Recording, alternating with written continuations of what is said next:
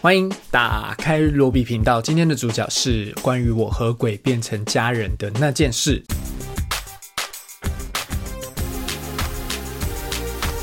你看了这部电影吗？由陈伟豪导演、许光汉、林柏宏、王静主演的喜剧片，上映之后应该是近期最好的一部台湾电影。目前已经打破了二点四亿的全台票房，并且持续的在累积当中。从情人节看看可不可以一路卖到端午节，有欢笑有泪水，算是那一种通吃型的商业电影。它不是说那种可能每一个人看完之后都会觉得超级喜欢的神片，但的确是一部不雷又相当讨喜。而且充满年轻气息的电影，这部电影主演的三个演员更是台湾电影近期的一时之选。提醒一下，呃，我之前已经做过了关于这部电影的五雷影评了，所以今天的这支影片会是一支有雷的剧情分析。让我们准备开始。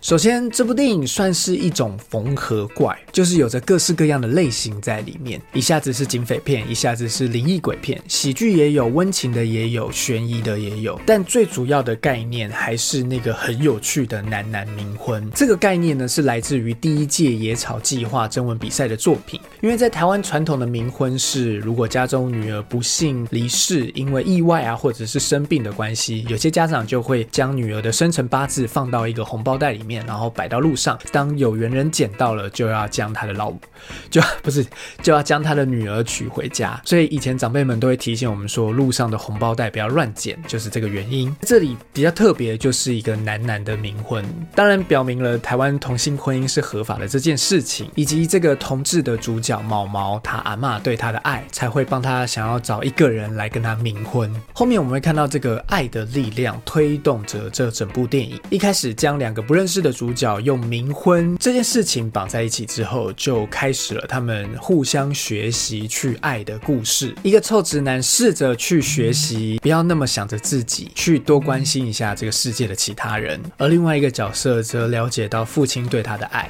这两个臭直男和死 gay 的人设，在后面慢慢的化解开来，对彼此的误解，愿意为对方打抱不平，或者是不惜牺牲自己去拯救对方。在电影的最后，许光汉回到自己的家中，没有林柏宏在的那一个家，但是有一堆他留下来的东西。那边看起来真的有一种很寂寞的感觉，就很像是平常我们不会意识到家人对我们的爱一样。等到我们不在他身边的时候，你才会发现之前他为你做了多少事情。而这两个男主角。也发现看起来对立的两方依然可以互相合作，甚至是可以为了对方而改变。尽管这两位老公可能找不到彼此的共通点，但就像是毛毛的阿妈对毛毛的态度一样，样只要把对方当成了家人，你就可以有办法去包容和理解，而不再用那个原本的刻板印象去定义对方，不管是臭直男还是死 gay。这件事情也当然发生在我觉得演的超好的妥中华饰演的那个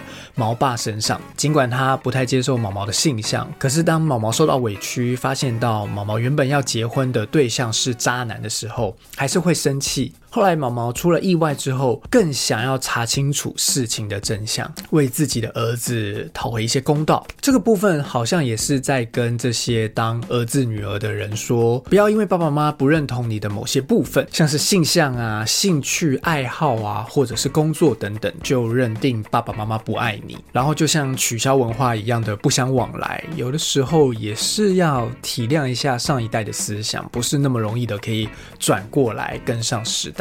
我觉得反之，我们也应该试着去包容爸妈。当然，我想不是每一个人的爸爸妈妈都像是这个毛爸一样，应该更多人的爸妈是顽固的、臭脾气的，不太可能踏出第一步去试着理解自己的小孩。毕竟这是一个喜剧，像毛毛这样的人真的是很幸运的，可以遇到这么多对他好的人，可以听到自己的爸爸说出那些话，表达对自己的爱来，所以大家也才会在那一场戏这么。的感动，然后哭得稀里哗啦。啊！我告诉你啦，跟你在一起三年，我从来没有到过啦。王静饰演的子晴这个角色，我有点不知道是帮这个电影加分还是扣分，因为她的表演啊，然后这个角色的翻转啊，真的是很精彩，很加分。又漂亮又超有能力的女生，然后竟然是毒贩老大的卧底，可是她又是为了帮妈妈报仇而去卧底在那个毒贩身边的。这是不是有点像是柯南里面有好像有一个类似的角色，就是真实身份也很复杂的一个那种多重卧底？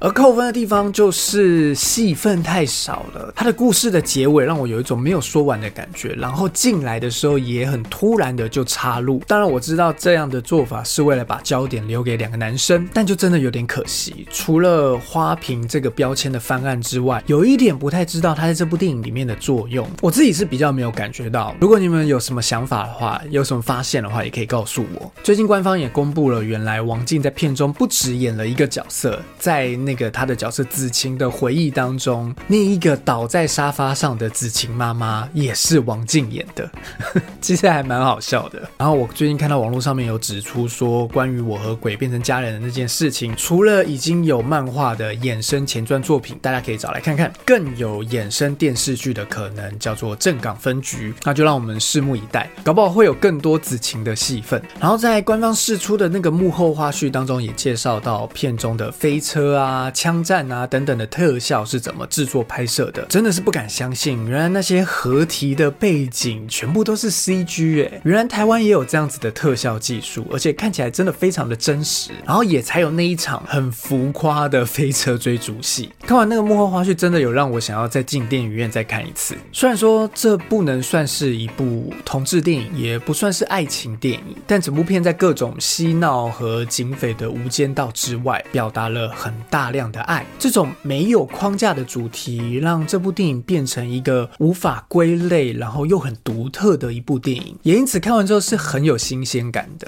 有悲有喜，有荒谬的闹剧，也有震惊严肃的议题在里面，还有各式各样的爱在当中。关于这一部，关于我和鬼变成家人的那件事，你有什么想法，或者是有什么我没有讲到的点呢？欢迎在下面留言告诉我。以上这就是今天的影片了，希望你喜欢今天内容，请帮我订阅、按赞，还有。打开小铃铛，这是罗宇频道。祝你今天可以看到一部精彩的电影。我们下支影片见了，拜拜。